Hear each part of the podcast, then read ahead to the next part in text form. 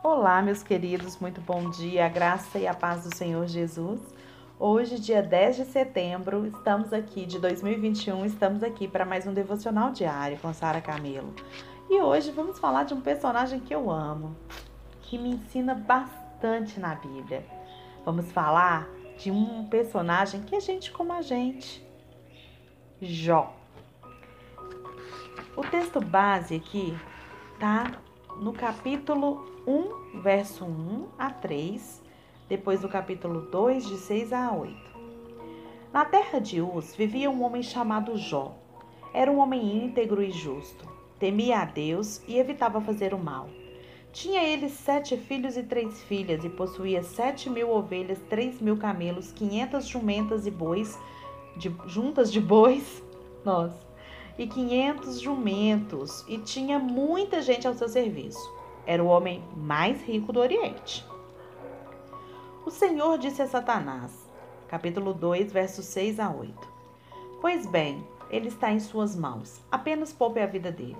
Saiu, pois, Satanás da presença do Senhor e afligiu Jó com feridas terríveis, da sola dos pés ao alto da cabeça. E no capítulo 40, verso 1 a 4, diz: Disse ainda o Senhor a Jó: Aquele que contende com Todo-Poderoso poderá repreendê-lo? Que responda a Deus aquele que o acusa. Então Jó respondeu ao Senhor: Sou indigno. Como posso responder-te? Ponho a mão sobre a minha boca. Bom, Max Lucado começa aqui esse estudo sobre Jó falando Quando o homem se cala. É o título do capítulo. Quando morei no Brasil, levei minha mãe e uma amiga dela para conhecer as cataratas do Iguaçu, a maior queda d'água do mundo. Algumas semanas antes, eu virei um especialista nas cataratas depois de ler um artigo na revista National Geographic. Claro que eu pensei, minhas convidadas apreciariam a sorte de ter um guia com tantos conhecimentos. Para chegar ao local da observação, os turistas devem caminhar por uma trilha com vento, com muito vento que os leva pelo meio da floresta. Eu aproveitei a caminhada para dar um informe sobre a natureza de Iguaçu para minha mãe e sua amiga. Estava tão cheio de informações que falei o tempo todo. Depois de alguns minutos, no entanto, eu percebi que estava falando cada vez mais alto. Um som distante me forçava a levantar a voz. E a cada volta da trilha, o volume da minha voz aumentava. Finalmente, eu estava gritando, tentando superar um rugido que era bastante irritante. Que barulho é este? Queria que parasse, assim eu poderia completar minha palestra. Somente depois de chegar a uma clareira que eu percebi que o barulho que ouvíamos eram as cataratas. Minhas palavras eram engolidas pela força e pela fúria do que estava tentando descrever. Eu não conseguia mais ser ouvido. Mesmo se conseguisse, já não tinha mais audiência. Até a minha mãe preferia apreciar aquele esplendor ao ouvir a minha descrição. Então, calei a minha boca. Há momentos, queridos, em que falar é violar o momento. Quando o silêncio representa o mais alto respeito. A palavra para tais momentos é reverência. A oração para tais momentos é: abençoado seja o teu nome santificado seja o teu nome. Somente você e Deus estão aqui e já se supõe quem ocupa o trono. Não é você, não é mesmo? Não se preocupe com as palavras corretas. Preocupe-se mais em ter o coração correto. Não é eloquência que ele procura, mas somente honestidade. Quando a gente aprende a orar, a gente acha que orar é falar. Realmente, a palavra orar significa falar, né? Mas quando a gente pensa no significado da oração diante de Deus, da palavra oração lá na Bíblia, a gente vê que não é, não é bem isso que se fala, que, que, que se traduz por aí. Né? Tem até uma tradução que diz assim, que oração é orar e agir. Não é muito bem isso também, não. Oração significa, significa alinhar o seu coração com o de Deus. Você ora quando você alinha o seu coração com o de Deus. Isso é orar. E muitas vezes, para você alinhar o seu coração com o de Deus, você não vai poder ficar falando. Porque se você ficar falando demais, você não vai escutar o que Deus tem para te falar. Não é verdade?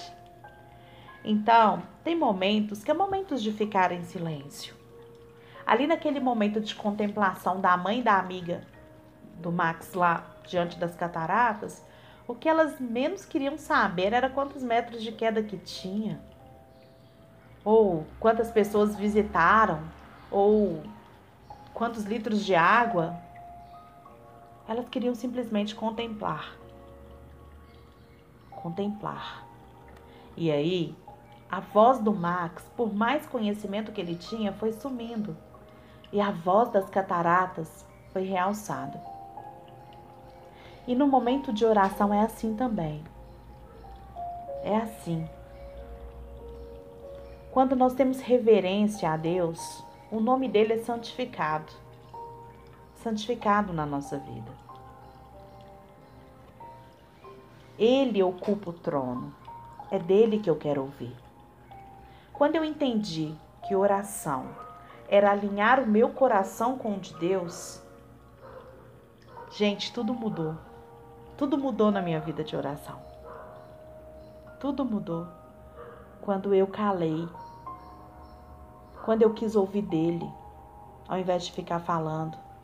Quando eu, quando eu ouço dele, Sara, esse caminho tá errado na sua vida, muda ele.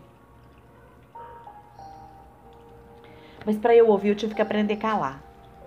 E até hoje eu tenho dificuldade. Às vezes eu ajoelho para começar o meu tempo de oração e aí, quando eu vejo, eu já tô contando todos os problemas para Deus. Porque também eu gosto muito de falar, né? Então é até uma característica minha. Aí de repente eu paro e falo: Não, pai, eu vim aqui alinhar o meu coração com o seu. Eu vim meditar na sua palavra. Eu vim ouvir a sua voz. Eu vim me encher do teu Espírito Santo de uma forma que não caiba mais eu, mas que só ele domine na minha vida. E aí tudo muda. Tudo muda.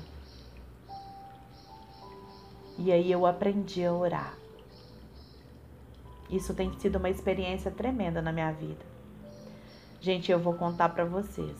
Eu aprendi isso em 2020, durante a pandemia. Foi que Deus trouxe esse entendimento do que era oração para minha vida. Eu fazia tudo quanto é passo que me ensinavam para orar. Mas hoje eu entendi que Deus só quer que eu esteja com Ele e que eu alinhe o meu coração com o dele. Então, quando eu tenho um desejo, uma vontade, eu falo para ele, pai, eu tô com uma vontade de fazer isso, o que, que o senhor acha? E eu sinto o alinhar do Espírito Santo com o meu coração. E muitas vezes ele fala, não faça, ou vai que vai dar certo. Então, orar é isso, é alinhar o seu coração com o de Deus. Quando você vai orar lá o Pai Nosso, é você permitir que os, como a gente viu na história de Esté, que o reino venha sobre você, venha a mim, venha a minha vida, venha ao meu coração, venha ao que eu sou, o teu reino. Porque santificado é o teu nome. Santificar Gabi. Santificado é o teu nome, Senhor. O teu nome é santificado na minha vida. Quais são os nomes de Deus? Jeová Rafá. A minha vida está tá santificada. O nome de Deus está santificado na minha vida. Eu estou totalmente curada. Jeová Jirê, o Deus da minha provisão. Jeová é, Shalom, o Senhor é a minha paz. E a gente vai alinhando ali com Deus, alinhando, tirando aquilo que não precisa. E você vai se enchendo da plenitude do Senhor. Orar. Como eu aprendi a minha vida inteira. Não é falar. Mas orar é calar diante de Deus. Faça essa experiência. Vai diante do Senhor e vai alinhando o seu coração com o dele muitas vezes em silêncio. Medite no que ele te diz através da palavra ou o que ele te diz ali no momento de oração. e tenha uma vida cheia dele. Deus te abençoe.